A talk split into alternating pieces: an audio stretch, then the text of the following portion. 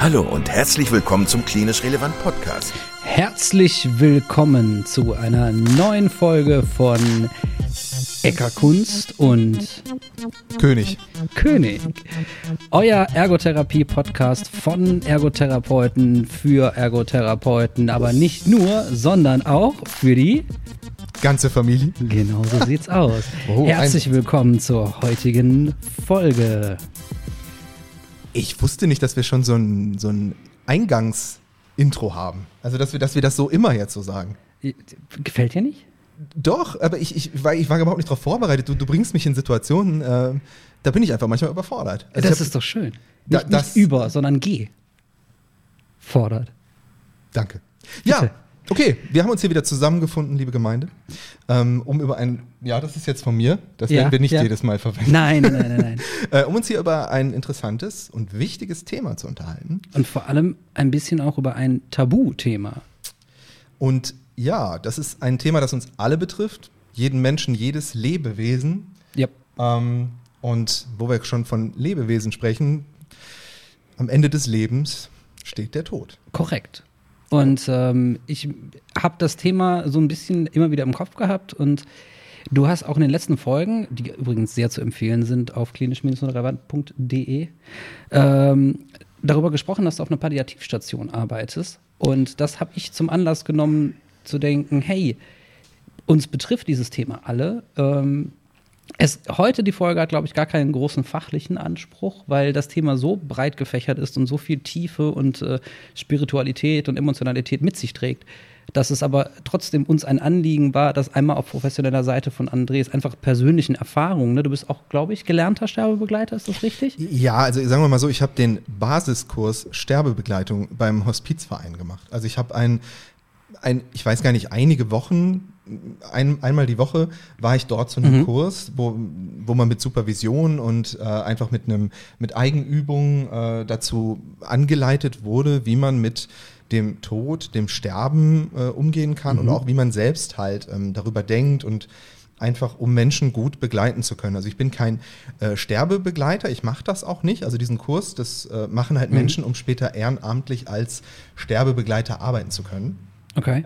Und theoretisch habe ich da die Voraussetzungen dann schon teilweise erfüllt. Dann gibt es dann noch ein anderes, ein weiterführendes Seminar und dann wird man dann irgendwann quasi zu den äh, sterbenden Menschen gelassen, um dort äh, helfen zu können. Das kann halt wirklich ähm, jeder machen, so wie ich das verstehe. Da waren halt Menschen aller Altersgruppen, ähm, Menschen äh, in meinem Alter, sogar noch was jünger. Ich hatte zwei Mitarbeiterinnen noch dabei. Wir haben das zu dritt als Ergotherapeutin äh, Thera- Therapeuten dort gemacht.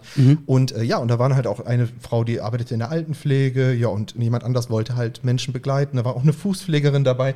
Also alles irgendwie Menschen auch, die entweder durch persönliche Schicksale oder durch, ihr, durch ihren Beruf äh, damit in Kontakt gekommen sind und einfach daran arbeiten wollten, Menschen begleiten wollten. Das war eine schöne Zeit. Also da denke ich sehr gerne dran zurück. Ja, Sterbebegleitung Du als hast- kleine Ausbildung. Ja. Du hast gerade gesagt, du hast die Voraussetzungen erfüllt Wie- und jetzt dann im Nachsatz gesagt, hey, das kann aber jeder machen. Also, wie kann ich mir das vorstellen? Was für Voraussetzungen brauchst Ach so, du dafür? dann hast du mich missverstanden. Ich meine damit jetzt erfüllt, also würde ich aufgrund dieses Kurses die Voraussetzungen erfüllen, um das nächste Seminar machen zu können. Und diesen Kurs, an dem kann theoretisch jeder teilnehmen. Und danach erfüllt die Person die Voraussetzungen, um zum Beispiel für einen Hospizverein ähm, ambulant tätig zu werden halt. Oder auch im Krankenhaus bei uns. Da kommen auch Menschen, die, ähm, äh, die halt, wie, ähm, wie heißt es denn jetzt, ähm, äh, Sterbebegleitung durchführen. Ne? Mhm, Also die mhm. quasi ähm, ehrenamtlich arbeiten, ja. Okay. Jetzt muss ich aber mal unprofessionell fragen, was bedeutet Tod für dich? Tod. Ja. Was bedeutet Tod? Tod bedeutet der, die Abwesenheit von Leben für mich. Also es ist der Zustand, in dem einfach alles zu Ende geht, was einen selbst betrifft oder doch nicht. Denn es gibt ja noch viel mehr Aspekte des Todes. Ja. Zum Beispiel, ähm, wenn man jetzt von Angehörigen spricht oder von dem, ja, also ich meine, wenn der Tod eintritt, dann passiert ja eigentlich noch eine Menge mehr. Ich stelle mal eine steile These auf. Hm. Tod ist wie Dummheit. Wow, was? Pass auf. Wenn es einen selbst betrifft, kriegt man es meistens nicht mehr mit. Okay. Nur die Leute um einen rum. Ja. Verstehst du? Aber dann, dann sollten wir vielleicht auch schon mal über das Konzept Sterben versus Tod sprechen. Stimmt, weil genau, äh, du, du bist ja professioneller äh, mit einem Kurs besuchten ähm, äh, zur Sterbebegleitung befugter Mensch. Ja. Ähm, und du hast ja da bestimmt auch theoretisches Wissen dir angeeignet. Was, Genau. was kann man denn so, äh, wa- was bedeutet da Sterben im klassischen Sinne? Also äh, wie, wie ist das aufgebaut? Ja, fang, fangen wir nochmal so an. Ich habe ja nicht nur diesen Kurs zum, äh, für die Sterbebegleitung gemacht, sondern Mhm. um halt ergotherapeutisch arbeiten zu können, habe ich auch noch ein ähm, Seminar besucht, eine Fortbildung gemacht zum Bereich äh, Palliative äh, äh, Care quasi. Also nicht nur das, sondern halt Ergotherapie in diesem Bereich. Und äh, das ist etwas, ich glaube, es ist auch jetzt kein besonders großer Bereich. Man muss sich vorstellen, es gibt halt ähm, so ein, ein Katalog, in dem steht drin, also ich kann es jetzt nicht so professionell aussprechen, ähm, was halt auf so einer Palliativstation, auf der ich jetzt zum Beispiel Mhm. auch äh, teilweise arbeite, an Berufsgruppen vorhanden sein sollte. Und da sind seit einiger Zeit halt Ergotherapeuten auch mit aufgeführt. Also so Leitlinien in dem Sinne. Genau, das sind Okay, Leitlinien, die okay. erfüllt, nicht nur Leitlinien, sondern das sind auch äh, Kriterien, die erfüllt werden müssen, damit es auch eine Bezahlung gibt. Mhm. Ne, dass mit, mit quasi diese äh, Position abgerechnet werden Logisch. kann. So, Logisch. das heißt, die Therapeuten müssen auch alle eine gewisse Zeit am Klienten äh, tätig sein. Ähm, das kann sowohl in der Angehörigenberatung sein, als auch zusammen mit dem Klienten im, im Team äh, zu arbeiten. Und das ist, es ist einfach so, dass, ähm, dass da Ergotherapeuten noch nicht immer vorgekommen sind und jetzt halt, ich weiß nicht wie lange, seit ein paar Jahren sind wir damit aufgeführt. Und da habe ich einen Kurs besucht, wo es dann auch nochmal viel darum geht, ähm, ja, wo es auch nochmal um den theoretischen Hintergrund geht. Ne? Man fragt sich ja schon, also ich wollte den Podcast gar nicht unbedingt heute so aufbauen, was, was ist äh, Ergotherapie der, auf der Palliativstation, aber natürlich kann Nee. ich darauf zurückgreifen, weil da habe ich Erfahrungen gesammelt. Genau, genau. Also das nochmal zur Erklärung, was, was, äh, warum mich das auch so brennend interessiert ist, weil man selbst ja, jeder Mensch hat ja eine Beziehung zum Sterben, zum Tod, hat da, entweder ist es ein Tabuthema, was überhaupt gar nicht angesprochen wird. Also es ist ein, ein Elefant im Raum, aber es wird sich dementsprechend nicht drum gekümmert, sondern ähm, es, ist, es, sind, es sind verschiedene, verschiedene Aspekte, die mit, zu diesem Prozess gehören und das Ganze professionell einmal zu betrachten. Also ne, wie, wie arbeitet jemand mit Menschen, die dem Tode geweiht sind? Also so, so äh, hochtrabend sich das auch anhört, aber genau das ist es ja. Und äh, einen, um den Gedanken noch zu Ende zu führen, ähm, sind wir beide mittlerweile in einem Alter, also unsere Generation, bei denen die Eltern stark auf die 70, 80 zugehen und das Thema näher kommt, auch wenn man vielleicht selbst, also ich, ich sage immer, für mich wird mein Vater immer 50 Jahre alt sein, weil das wird das, das ist so das Alter, was ich so mitbekommen habe. so als erstes, wenn man so drüber nachdenkt, über Alter und was weiß ich, da war Vater 50, das ist 20 Jahre her. So. Und ähm, jetzt wird der 70 und das ist für mich völlig surreal, also diesen Menschen als alten Mann zu sehen, weil ist er ja nicht, ist ja, ist ja, ne, ist ja mein Vater. Und Ja. Dann kommt halt auch der Umkehrschluss, aber Moment, die reguläre Lebenserwartung eines äh, Menschen in Westeuropa liegt wo, bei 86 oder sowas? Ich, ich hatte ähnliche Gedanken, um da nochmal einen Bogen zu schlagen, weil das Ja. hat alles viel mit, wir können das ruhig weiter fassen, der Tod, das Sterben, der Alterungsprozess, auch bei uns. Ähm, ich saß Ja. letztens dort und habe überlegt, hey, als ich geboren wurde oder so und so alt war, wie alt war da eigentlich mein Vater? Und ich habe versucht, mich zurückzuerinnern, so an meinen Vater, als ich Kind war. Ne? Der Mhm. ist ja in meinem Kopf, so wie du es gerade sagst, auch noch so vorhanden. Und dann habe ich gemerkt, der ist so alt wie ich jetzt gewesen. Ne? Ja, ja. Und das, äh, klar, das ist total logisch. Mein Sohn ist jetzt auch so alt, wie ich damals war. Also es sind ähnliche Altersverhältnisse. Mhm. Ähm, aber es ging verdammt schnell Ja, ja. bis zu diesem Zeitpunkt. Und wie du sagst, äh, meine Eltern sind in diesem Alter, was du gerade erwähntest. Es ist Wahnsinn. Ne? Ich meine, wir werden in nicht allzu ferner Zeit auch dort ankommen. Und Ja, das ist ja, also wir, wir sind auf der Hälfte des Weges angekommen. Das, ne? Also, was heißt die Hälfte? Also so, so ein gutes, ich sag mal, ein bisschen was über einem Drittel, aber trotzdem. Je nachdem. Und Mhm. was dieses Thema halt auch noch so brandaktuell macht, ist halt nun mal die Pandemie, in der wir sind. Wir haben jeden Morgen im Radio bekommen wir Inzidenzzahlen gesagt, die sind höchst abstrakt. Was heißt Inzidenz? Jemand steckt sich an, wie auch immer. Und danach kommt aber so und so viele Leute sind heute gestorben mit dem Virus. Wir wissen nicht, wie viele Leute sonst noch gestorben sind, was deren Geschichte ist, sondern man bekommt eine kalte Zahl um die Ohren gehauen. Und ähm, kannst mir vielleicht beipflichten oder mir widersprechen, aber ich finde, jeder Tod ist mit dem Schicksal verbunden. Immer. richtig. Und was mir da aufgefallen ist, Mhm. wir als Therapeuten nicht, nur- du, du hast ja gerade eben gesagt, wir kommen jetzt in ein Alter, wo wir natürlich auch durch die Großeltern eventuell, aber jetzt auch durch die Eltern immer näher an dieses Thema noch weiter rankommen, an diese, Mhm. dieses Verständnis auch dafür, ich bin der Nächste. Ne, so ein bisschen. Ja. Was mir manchmal auffällt, um den Bogen zur Pandemie zu schlagen, obwohl ich da ungern drüber rede, aber wir haben ja diese Menschen, die rumlaufen, kommen, das ist auch nur ein Schnupfen und so, ne? Ähm, kann Ja. jeder denken, was er will. Nochmal, Ja. ich lasse jedem Ja. seine Meinung. Ich bin da jetzt auch auf keiner Seite. Mhm. Nur manchmal habe ich das Gefühl, es gibt halt Menschen, die noch nicht so viel damit konfrontiert wird, was es eben alles so gibt. Wir als TherapeutInnen sehen den ganzen Tag, also ich zumindest, Menschen mit schweren Erkrankungen, neurologischen Erkrankungen und ich jetzt auf der Palliativstation sehe mehrfach die Woche Menschen mit Krebs im Endstadium, so, Mhm. ne, mit, mit Tumoren.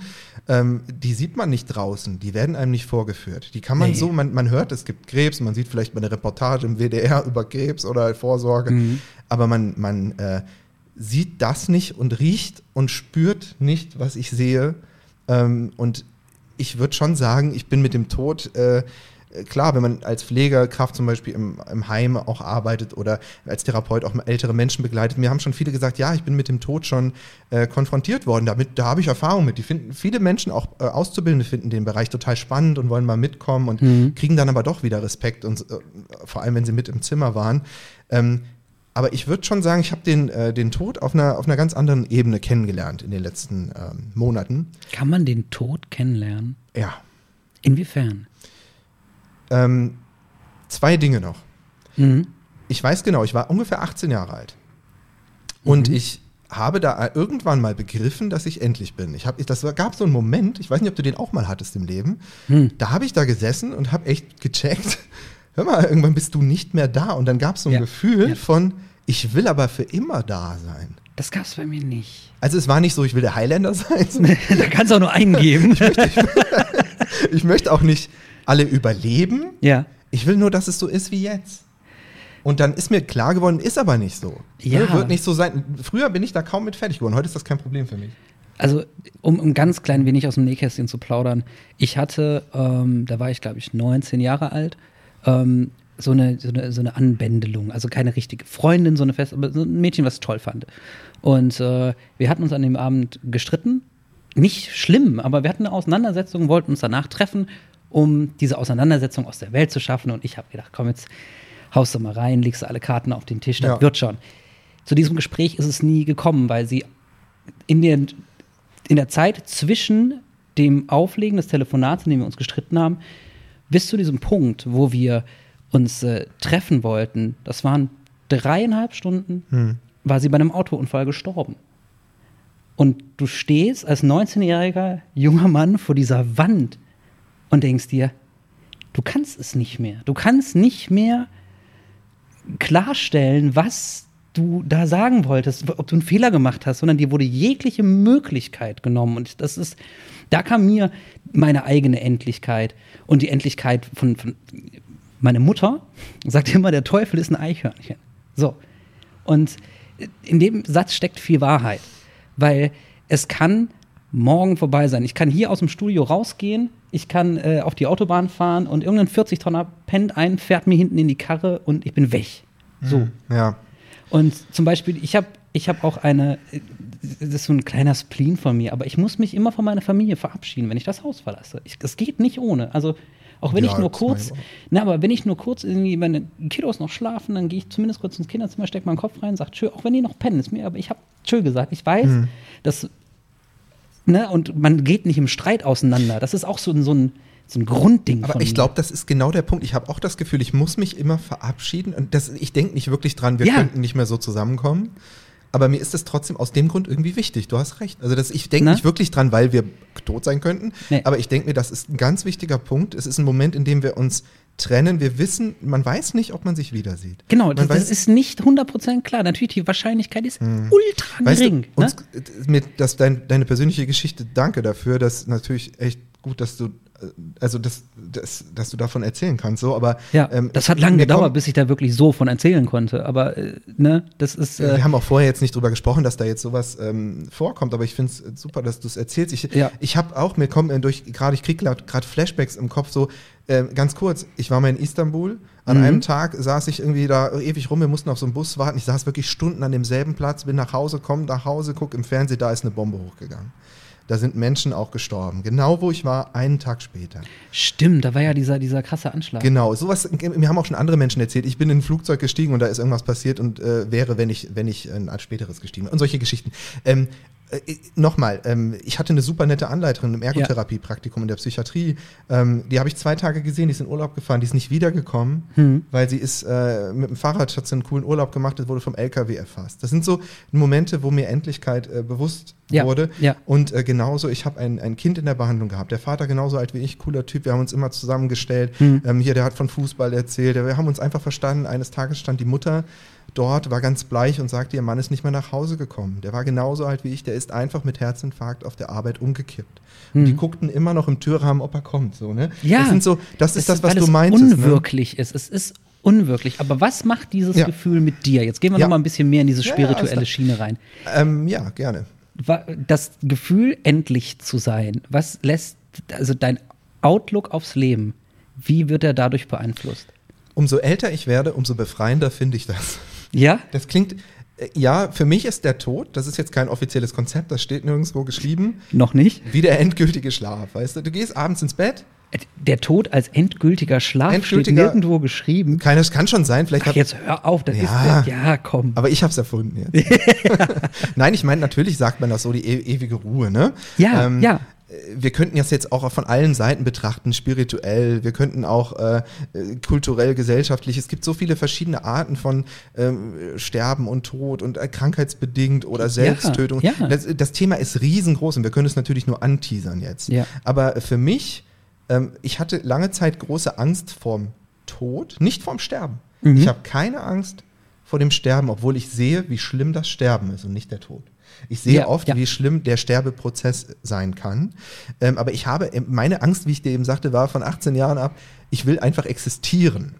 Und jetzt ist es eher so, seitdem ich selbst Familie habe, Ja. will ich, dass die anderen existieren. Ich kann das Aber nur existieren? Nein, dass sie mit existieren versuche ich das zu vereinfachen. Ich möchte, dass, dass wir diese schönen Momente, weißt du, jeder Moment ist ja eigentlich wie ein kleiner Tod. Wir saßen vor einer Minute hier, haben gelacht. Der, dieser Moment ist vorbei. Ja. Jeder Moment, dein Kind ist drei Jahre alt. Ist- Nächstes Jahr ja, ist ja. es vier. Das Ja, Kind, dann was ist drei vorbei. ist, ist Ja. nicht mehr da. Ja, ja, aber dafür hat sich ja etwas anderes entwickelt. Ja. So, aus dem Moment, Genau. den wir gerade haben, dass Ja. wir gelacht haben, hat sich dadurch äh, das, äh, zu dem entwickelt, über das wir jetzt über ein ernstes Thema Aber du, sprechen. du wolltest, dir- mein Verständnis von Tod ist, Tod gehört zum Leben, denn alles ist wie ein kleiner Tod. Jeder kleine Moment Okay, ist okay. nicht Tod, ist das falsche Wort, ist etwas, wo man Abschied nehmen muss. ja. und sich wieder auf was Neues einlässt. Nur, dass es halt beim Menschenleben und beim Leben allgemein am Schluss je nach Vorstellung eventuell nichts mehr kommt. Ne? Wenn wir Ja, jetzt in, in ja. die Glaubensrichtung gehen, vielleicht kommt ja auch noch was nach dem Tod. Das geht mir jetzt zu weit, da habe ich auch keine Vorstellungen von. Also ich bin doch, ich bin eher Realist. Also meiner Vorstellung nach passiert nach dem Tod eigentlich nichts mehr. Gar nichts. Das ist Das große das Nix. das ist meine persönliche Mhm. Einstellung und ähm, ja, das ist ja sehr privat, finde ich auch. Ich weiß nicht, ob Ja. du darüber reden willst, aber ich, ich, für mich ist das halt so, wenn mich jemand fragt, ja, kommst du in den Himmel oder nicht, ähm, dann denke ich mir, ja, irgendwie hat dann ja jedes, jedes Lebewesen sowas verdient, kommen Ameisen Mhm. auch in den Himmel oder es ist so für mich, das funktioniert für mich konzeptionell irgendwie nicht so ganz. Ich bin eher so naturrealistisch unterwegs, verstehe aber auch nicht, wie das Universum sich zusammensetzt. Also Und ähm, genau, ich glaube, da muss ich genau mal einhaken, weil es ist ja, egal wie jetzt Spir- Spiritualität, Ethik, Religion, wie, wie, wie auch immer du das Thema betrachtest, gibt es keine, und jetzt spricht der Wissenschaftler aus mir, es gibt keine Evidenz, die sagt, was danach passiert. Und solange es keine Evidenz gibt, das ist ja durchweg in der Menschheitsgeschichte so gewesen, dass sich die Menschen dann um dieses Gefühl der Hilflosigkeit und der Ratlosigkeit in irgendeiner Form zu überbrücken, einen Glauben, eine, eine, eine, eine höhere Macht oder in irgendeiner anderen Form etwas äh, erdacht haben, geglaubt haben, wie auch immer, um das erträglich zu machen. Weil ich glaube, es Ja. gibt im Leben nichts Schlimmeres als ratlos und hilflos zu sein. Und ich, um da kurz nochmal einzuhaken, also ne, du sagst, du hast das auf einer na naturalistisch, realistischen äh, Ebene. Ähm, kann ich voll mitgehen. Mhm. Ich hätte aber auch kein Problem damit, wenn, wenn da noch irgendeine eine höhere Macht ist, die, die das vielleicht steuert. Aber wie gesagt, man weiß es nicht. Und von dem her kann ich, sage ich, jeder soll an das glauben, an das er möchte. Das ist so mein Grund, Grundeinstellung zur Religion und Glauben. Glaub das, was du möchtest und was vor allem dich glücklich macht. Und alles andere äh, gibt es ja keinen Beweis für. Also warum? Warum sollte man das in, in also meiner Meinung nach, also wir beide jetzt, die hier sitzen, Mhm. ne, wir können, glaube ich, drei Stunden über verschiedene Religionen Ja. einfach nur äh, off-topic und so ein bisschen als, als Außenstehende drüber sprechen. Aber ich glaube, es hat nicht so viel Wert, weil es halt eben keine. Ja. Ne? Aber wo, wo mich das hinführt, ist halt, kommen wir nochmal zur Palliativstation zurück. Ja. Unser Team besteht halt aus, das ist ein, multiprofessionelles Team, Sehr ne, gut. Pflegekräften, ähm, es besteht aus, aus Ärzten, ähm, Fachärzten für Palliativmedizin, Chefarzt, ähm, dann noch äh, Psycho-Onkologen, ne, also Psychotherapeuten mit Spezialisierung Ja, auf ja. Onkologie ähm, und äh, Unglaublich wichtig auch. Kunsttherapeuten, Sehr gut. KunsttherapeutInnen, Ja. ähm, ja, korrigiert. Und äh, natürlich auch noch ErgotherapeutInnen. Innen. Allerdings mache ich das alleine. Ähm, also darf ich Ergotherapeut sagen, oder? Komm. Also, Also in eurem Team gibt es einen Ergotherapeutin, Ja. weil dieser ja, ja. als äh, ne, so. Genau. Und äh, nicht nur das, äh, es ist ja ein evangelisches Haus, ne? der Träger ist die Ja. evangelische Kirche, aber nicht nur deswegen äh, haben wir natürlich auch die Möglichkeit und auch in unserem Team fest integriert, in unserer Teamzeit, ähm, da haben wir eine Vertreterin der evangelischen Kirche dabei und können auch der katholischen Kirche, ähm, die katholische Kirche quasi anfordern. Ähm, und auch, äh, da möchte ich jetzt ein bisschen drüber erzählen. Ja. Ich, wenn ich halt in die Zimmer gehe zu den äh, Klientinnen, KlientInnen meine ich, Mhm. äh, dann ist es häufig so, dass ich als Ergotherapeut äh, versuche, ähm, Betätigungswünsche zu erfragen. Klingt jetzt total seltsam. Genau, genau, das wollte ich, Ja. wollte ich gerade Ja. einhaken, sagt jemand, jemand weiß um seiner Endlichkeit Ja, viel mehr, der hat sogar ein Datum meistens, also ein grobes zumindest. Was sind so Betätigungsanliegen von einem sterbenden Menschen? Was wollen die machen? Haben die noch ein, ein Verständnis für so Betätigung allgemein? Also ist das, ist das noch ein, also wir, wir sprechen ja auch über Betätigungswichtigkeit, weg von der Performance, Ja. aber von der Wichtigkeit. Was für eine Rolle spielt das? Kommt ganz auf das Alter an. Sagen, wenn ich jüngere KlientInnen habe, also Ja. sagen wir mal so Menschen um die 40 rum, und ich habe ja auch durchaus mal Menschen dort, die eben noch nicht 80, 90 sind, die ähm, halt dort mit einer ähm, Diagnose liegen, dass äh, sie genau wissen, es sind vielleicht nur noch Wochen oder Tage. Und diese Menschen haben häufig tatsächlich Hobbys, äh, Dinge, die sie gerne mögen. Ähm, das, das fängt auch damit an, dass sie bestimmte Musik mögen, dass sie ähm, sich immer schon mal ein Bild malen wollten. Da kommt dann eher die Kunsttherapeutin zum, äh, zum Einsatz. Äh, Mhm. das geht aber auch darum, dass sie sagen, ich möchte mich so lang so, sch- äh, wie möglich noch selbst anziehen und ausziehen können. Ich möchte nicht, dass Pfleger XY das mit mir macht. Ich bin, möchte, Okay. ich bin immer selbstständig gewesen. Ich war ähm, selbstständig in meinem Job. Ich möchte auch meine Finanzen selbst regeln. Die möchten vielleicht auch noch mal irgendwie reisen. Wir experimentieren gerade mit einem VR-Headset, wo man Menschen noch mal an Ja, andere da, Orte ja, da kann. hatten wir nochmal drüber gesprochen, ja. Genau, das sind äh, Betätigungsanliegen am Ende des äh, Lebens. Es gibt, es gibt sie. Es ist ja nicht so, dass du weißt, okay, da ist mein Haltbarkeitsdatum am Ende, äh, da, kann- da werde ich nicht mehr sein. Äh, deswegen hast du trotzdem noch Anliegen, sie zu erkennen und sie herauszubekommen. Das ist tatsächlich dort nochmal viel, viel schwieriger, weil Menschen ja sich in verschiedenen Phasen auch äh, des Sterbens befinden. Und diese Phasen muss man kennen und Mhm, äh, mhm. auch äh, akzeptieren können. Ne? Ich, ich, will, ich will ein Beispiel erzählen, wo ich jetzt gerade Ja. dabei bin. Ich, ich habe ein Zimmer betreten. Da war äh, eine äh, Klientin, äh, die zu mir, äh, die ich schon eine Woche vorher kennengelernt hatte. Da war sie sehr freundlich, hat Scherze gemacht, hat gesagt, ich bin froh, hier auf der Palliativstation zu sein. Und jetzt begegnete sie mir ganz anders. Ne? Ich Ja. ging ins Zimmer und mir hatte, mich hatte man schon vorgewarnt. Und dann äh, guckte sie mich schon an, so völlig so, ach, noch so einer hier, der so kommt, so nach dem Motto. Und ich so, ja, hallo, ich bin doch Ihr Therapeut. Ach, hier so Larifari Fusel irgendwas, sagte sie. Larifari Ähm, Fusel Fusel irgendwas. irgendwas, genau. Cool, ja. Aber man konnte es kaum hören, weil sie Schwierigkeiten mit dem Atmen hatte. Ne? Man muss Mhm. auch ein bisschen beobachten, beugt sich nach vorne, hat versucht, Luft zu bekommen. Ähm, Betätigungsanliegen hier, atmen können, frei sitzen können, ne? zum Mhm, Beispiel. mhm. Aber sie sitzt halt und sagt, so, sind Sie auch einer, der jetzt so grinst und mir nicht helfen kann. Ich will sterben. Lasst mich bitte sterben. Ne? Das so, Mhm. und äh, ihr versteht es alle nicht. Wisst ihr, warum ihr das nicht versteht?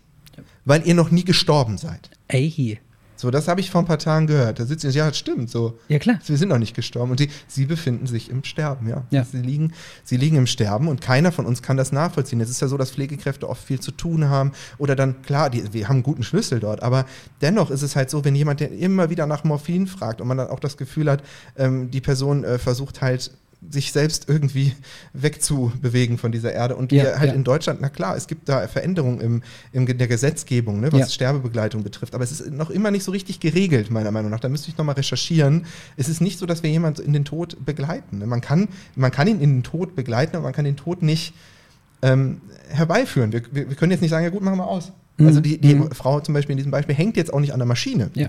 Äh, Also, sie sitzt dort und sagt halt, sie können eigentlich gehen. Ja. Aber weißt du, ihr Betätigungsanliegen, was das war? Ich will quatschen.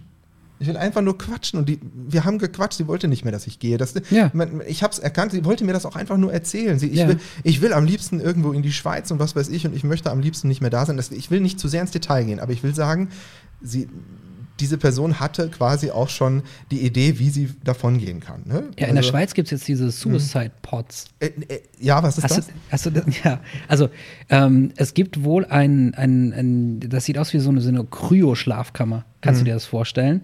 Und äh, da legt sich wohl der Kli also, ich habe das auf einer, äh, mal im Vorbeigehen gelesen, also bitte keine äh, Ja. äh, Anspruch an, an Wissenschaftlichkeit und nachvollziehbar. Das ist einfach nur das, was ich äh, davon gehört habe, war, dass es eben diese, diese, diese Kryokammer gibt. Da kann man sich als Sterbender hineinlegen und ähm, da wird dann per Knopfdruck ein, ähm, ich, ich, glaube, irgendwas, ein, ein, ein, ein Kohlenmonoxid oder was weiß ich was hineingeleitet, aber von demjenigen selbst ausgelöst.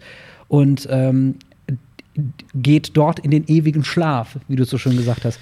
ähm, und ich habe noch ein anderes Video gesehen, was ich total faszinierend fand. Und es war ein, ich glaube in Holland, ein älterer Mann, paar 90 Jahre alt, der im Kreise seiner Familie war und äh, diesen Selbsttötungsbogen ausgefüllt hat, weil du musst ja immer noch quasi, ähm, du musst ja bestätigen, dass du im Vollbesitz deiner geistigen Kräfte bist, dass du diese Entscheidung selbst fällst und dass du nicht dazu gezwungen wirst und so weiter und so fort. Und der hat das mit einem Lachen gemacht und das hat mich auf einer Seite total verstört, auf der anderen Seite glücklich gemacht, Nein. dass er in seiner Familie ist sofort. Also diesen, Ja, ja. ne, ne, diese Geschichte nochmal fertig zu Klar, mach, kriegen. nee, ich wollte dich nicht unterbrechen. Alles gut. Und dann sagte, äh, und dann, dann hat er das durchgelesen, hat er die Sachen angekreuzt und dann äh, hat er, äh, kam die Frage auf, sind sie im Vollbesitz ihrer geistigen Kräfte? Und er schaut so in die Runde zu seinen Enkeln und Urenkeln und sagt, ich glaub schon. und war in dem Moment einfach so Ja. kurz vor seinem Tod. Also muss er quasi, die, die, der hat dann die, den, den Zugang gelegt bekommen und die, die Spritze angeschlossen mit eben dem Nervengift, was auch immer da drin ist, weiß ich nicht. Äh, musste aber selbst drücken. Und das ist so, also er hat so, so, so, so eine, äh, kennst du bei diesen Tropfs, wo du die, die Klappe aufmachst. Ne? Ja. Das musste er selbst aufmachen. Und der, der Mann sah sehr zufrieden aus. Und dann denke ich mir, okay, wenn wirklich 95 und er hatte keine Krankheiten, er hatte keine Schmerzen, er hatte nichts. Der hatte nur keine Lust mehr. Weißt du, in welcher Phase des Sterbens er war? Ähm, in der Akzeptanzphase. Genau. Aber er war ja nicht am Sterben, das ist es ja. Sondern? Der, der, der war fit. Der war 94 Ja, aber dennoch ist das ja ein innerer Prozess. Natürlich ist die Frage, Ja, ob, das, ob, das, ob man das jetzt so vergleichen kann. Aber ähm, wenn du das beschreibst, ich habe auch so ein Beispiel, äh, eine Dame im Hausbesuch, die ich besucht habe, die mir Ja. erzählt hat, wie ihr Mann verstorben ist. Und sie hat es mir so beschrieben, der war halt bis zum Ende zu Hause. Mhm. Sie ist auch so lieb und nett gewesen, super cool, Yoga-mäßig, jeden Tag Yoga, ganz klein, so ein Meter groß irgendwie und so. Voll Nice. witzige Frau, äh, sie war äh, total witzig. Und die ähm, hat mir halt erzählt, ihr Mann ist halt dort gestorben, er lag halt im Bett und sie hat gesagt, er lag dort, die ganze Familie konnten sie rufen, alle waren da, haben sich ums Bett gestellt und sie konnten halt sehen, wie das Leben aus den Füßen wich, so langsam den Körper entlang. Sie haben wirklich gesehen, langsam und er ist friedlich und glücklich eingeschlafen. Sowas hat mich, und die Frau lächelte und als wäre als es der schönste Tag ihres Lebens gewesen. Ja, weil er zufrieden war. Ja. Und ich glaube, wenn du, und ich glaube, das ist die Krux, das ist die Krux am Tod und die Krux am Sterben ist meiner Meinung nach, wenn derjenige, der stirbt oder auch derjenige, der den Tod mitbekommt, das Gefühl hat, dass der, der Sterbende oder die Sterbende nicht zufrieden, glücklich ist, vielleicht das Gefühl hat, noch was verpasst zu haben, ne? Thema, Thema Löffelliste, ne? also was möchte ich tun, bevor ich den Löffel abgebe. Ähm, und wenn man sagt, man, man, man sagt ja auch des Öfteren so im Umgangston, der hatte ein erfülltes Leben, der ist so alt, da darf man auch mal gehen. Also es ist so einerseits diese Akzeptanz zu sagen, mein Mann, jetzt in deinem Beispiel, der darf gehen, der darf mich alleine lassen. Ne? Und denn die, die Akzeptanz des, des Sterbenden oder der Sterbenden zu sagen, es wird mir gestattet zu gehen, ich habe alles getan, was ich in meinem Leben erreichen wollte und ich mache es die Augen zu. Ne?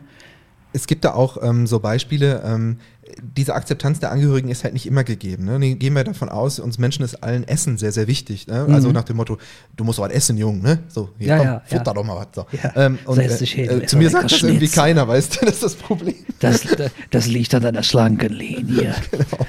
ähm, weißt du, weil heute sagt ein, sagt ein Junge zu mir, ey, sag mal, kennst du Lionel Messi? Ich so, ja, das ist mein Vater. Sagt er, da hast du aber nicht die Figur von. so, ey. Das war, Das war sehr ehrlich. Ne? ja, ich, ich, äh, Ich finde, ihr habt die gleiche Nase. das ist der Knaller, ey. So, ähm, warum Ja. ich gesagt habe, ist mein Vater, keine Ahnung, frag mich nicht. Ich wollte cool sein und Ja, ja. Diss weggedisst bin ich, ne? Der, der Junge folgt mir jetzt bei Instagram seit heute.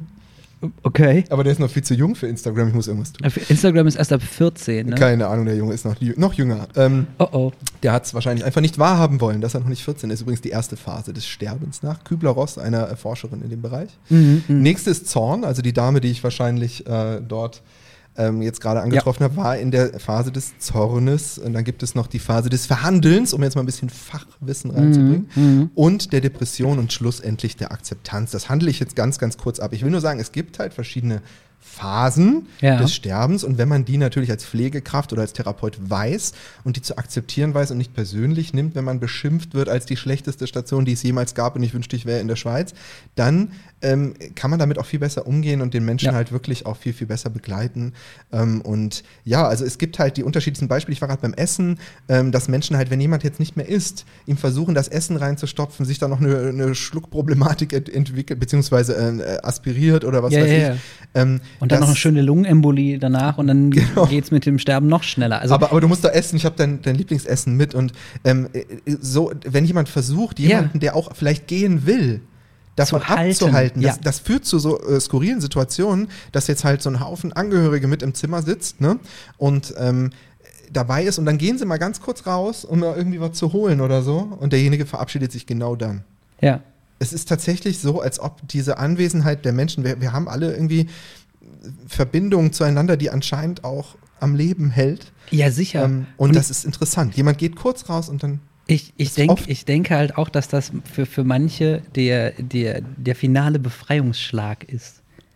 Ne, also wenn die, wenn du eben nicht eine, eine Beziehung oder ein, eine, eine Familie hast, die so, die so harmonisch ist, wie jetzt bei dem Beispiel mit deiner, mit deiner Frau, die glücklich und zufrieden war, dass ihren Mann hat gehen lassen, sondern du hast das, du hast ja ganz viele verschiedene Beziehungstypen und äh, wenn, wenn man sich überlegt, man kommt aus einer toxischen Beziehung oder wie auch immer und das Letzte, was diesem Menschen geblieben ist, endlich Ruhe zu haben, Hm.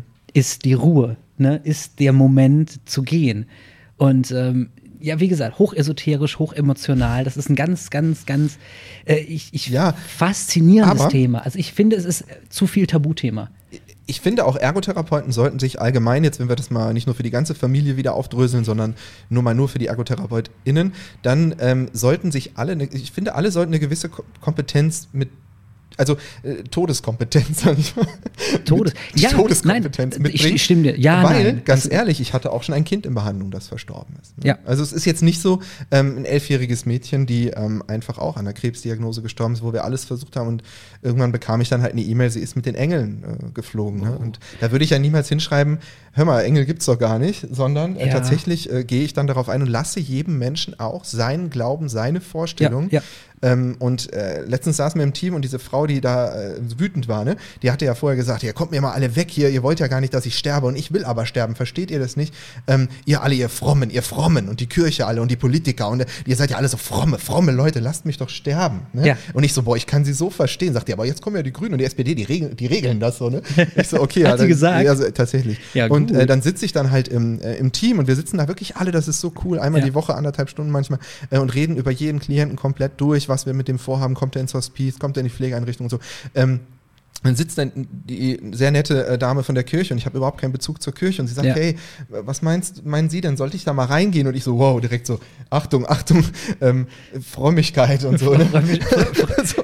Frömmigkeit not here. Ne, und dann, dann Ja. sagte sie, nein, ich gehe da erstmal als Mensch rein. Ich so, ja, alles gut. Ne? Also ähm, im Prinzip äh, finde ich für uns alle Professionen ist einfach wichtig, ähm, dass wir akzeptieren, was der Mensch glaubt. Ich hatte da auch schon mal eine, eine sehr, eine ältere Bäuerin, also wirklich Bäuerin, so, Ja, ne? ja. nicht, nicht Landwirtin, Bäuerin, die so wirklich so, die ihr ganzes Leben mit ihrem engsten Verwandten auf dem Hof verbracht hat. Der ihr Mhm. größter Betätigungswunsch, lass mich auf den Hof zurück.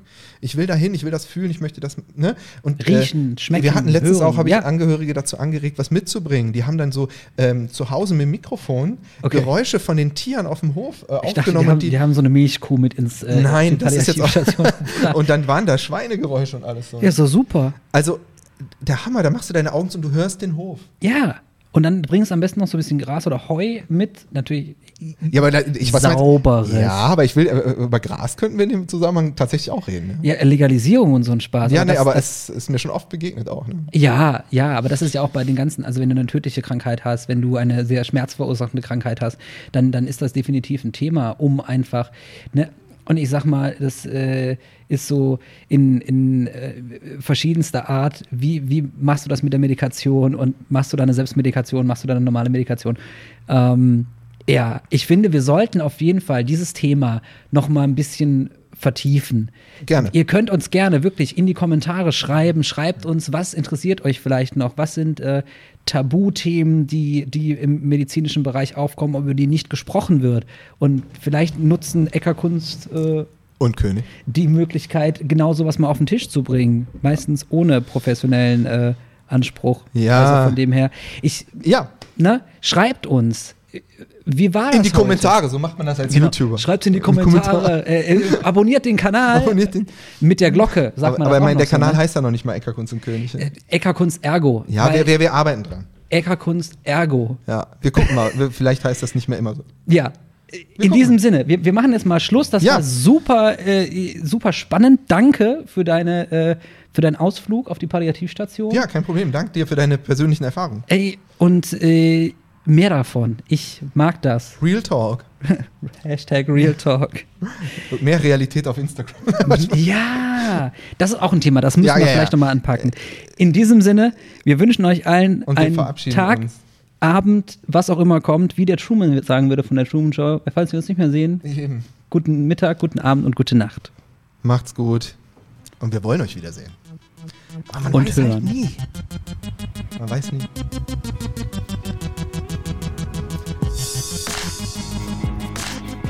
Vielen Dank, dass du heute wieder zugehört hast und unser Gast gewesen bist. Wir hoffen sehr, dass dir dieser Beitrag gefallen hat und du etwas für deinen klinischen Alltag mitnehmen konntest. Wenn dem so sein sollte, dann wie immer gerne der Aufruf, teile doch diesen Podcast mit deinen Kolleginnen und Kollegen, damit auch andere davon profitieren können. Und du darfst uns natürlich auch eine positive Bewertung bei Apple Podcasts hinterlassen. Wenn du mal Lust hast mitzumachen, denn wir verstehen uns ja als eine offene Fortbildungsplattform, dann bist du ganz herzlich eingeladen, dich zu melden unter kontakt.klinisch-relevant.de. Vielleicht gibt es ja ein Thema, das du ganz spannend findest und wo du dich besonders gut auskennst. Und dann würden wir sehr gerne mit dir sprechen. An dieser Stelle der Hinweis noch auf unsere Social Media Kanäle und unser Newsletter auf www.klinisch-relevant.de. Und es gibt wieder neue Kurse auf unserer Fortbildungsplattform. Das Ganze ist natürlich nicht nur für Ärzte, sondern auch für Physiotherapeuten, für Pflegende, Ergotherapeuten und für Logopäden konzipiert. Beachte auch, dass du einen 5-Euro-Gutschein bekommst, wenn du dich in unsere E-Mail-Liste für Newsletter einträgst. Dann kannst du mit diesem Gutschein in der Fortbildungsakademie einkaufen, denn da gibt es viele spannende Beiträge. Schau dich doch einfach mal dort um. Also, ich wünsche dir jetzt eine gute Zeit und freue mich schon, wenn du beim nächsten Mal wieder einschaltest. Pass auf dich auf, bleib gesund. Bis zum nächsten Mal. Ciao.